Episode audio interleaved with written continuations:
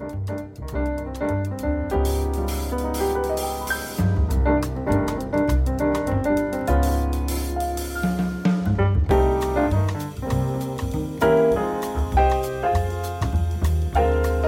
各位同学，大家早上好，我是瑶瑶老师，欢迎来到今天这一期的英语口语每日养成。在今天这期节目当中呢，我们来学习这样的一段话。那么它呢，依旧是来自于《绝望的主妇》第一季第二十一集。首先呢，先请各位同学一起来听一下。That's why you have to keep quiet about our affair. That's why you have to keep quiet about our affair. 所以咱俩的私情你一定得保密。That's why you have to keep quiet about our affair. That's why you have to keep quiet about our affair。那么在这样一段话当中呢，我们需要注意以下的发音技巧。首先的话呢，keep quiet 放在一起呢，有一个非常典型的失去爆破的处理，我们呢可以读成是 keep quiet，keep quiet，keep quiet。再往后面看第二处发音技巧，quiet about 放在一起呢，可以做一个连读，而且呢，我们说在美式发音当中，连读以后呢，还会形成一个非常典型的闪音的处理，flap t。所以呢，我们可以连读变成 quiet about，quiet Quiet about。好，那么下面呢，我们再来看一下第三处发音技巧 About hour 放在一起呢，也是有一个连读，而且呢，在美式发音当中，此时呢存在一个闪音的处理。所以呢，我们说在美式发音当中，连读以后呢，会变成 about hour，about hour，about hour。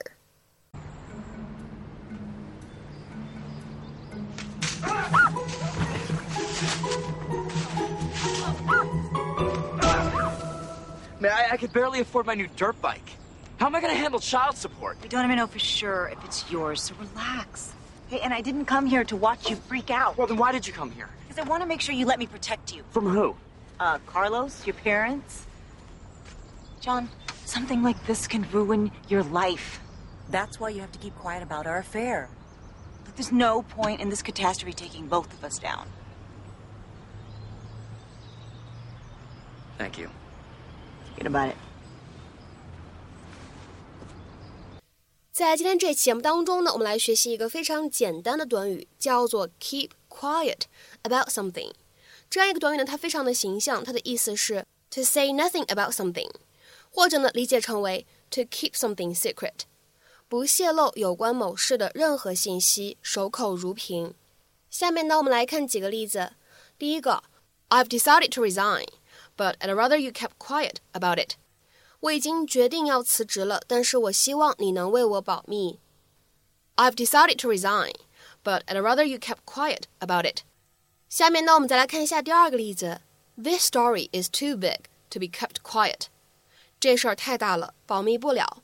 或者说呢，这事儿太大了，没法保密。This story is too big to be kept quiet. 下面呢，我们再来看一下这样一个例子。We all agreed to keep quiet about what we found that day. 我们都一致同意对那天的发现守口如瓶。We all agreed to keep quiet about what we found that day. 下面呢，我们再来看一下这样一个例子。We want to give him a surprise, so please keep quiet about the birthday party. 我们想给他一个惊喜，所以请对生日派对这件事情保密。 We want to give him a surprise, so please keep quiet about the birthday party. 下面呢，我们再来看一下这样一个例子。Reluctantly, we agreed to keep quiet about the affair. 尽管很不情愿，但我们还是答应对这个事情保持沉默。或者说呢，尽管很不情愿，但是我们还是答应保密这个事情。Reluctantly, we agreed to keep quiet about the affair. 下面呢，我们再来看一下最后这个例子。 Even if you work for the worst company, you need to keep quiet about your true feelings. 即使你在一家最糟糕的公司上班，你也需要隐藏你的真实情绪。Even if you work for the worst company, you need to keep quiet about your true feelings. 那么在今天节目的末尾呢，请各位同学尝试翻译下面这样一个句子，并留言在文章的留言区。They offered me a ton of money to keep quiet about it, but I'm still going to testify at the trial. They offered me a ton of money to keep quiet about it but I'm still going to testify at the trial. 那么这样一段话应该如何去理解和翻译呢？期待各位同学的踊跃发言。我们今天这期节目的分享呢，就先到这里，See you。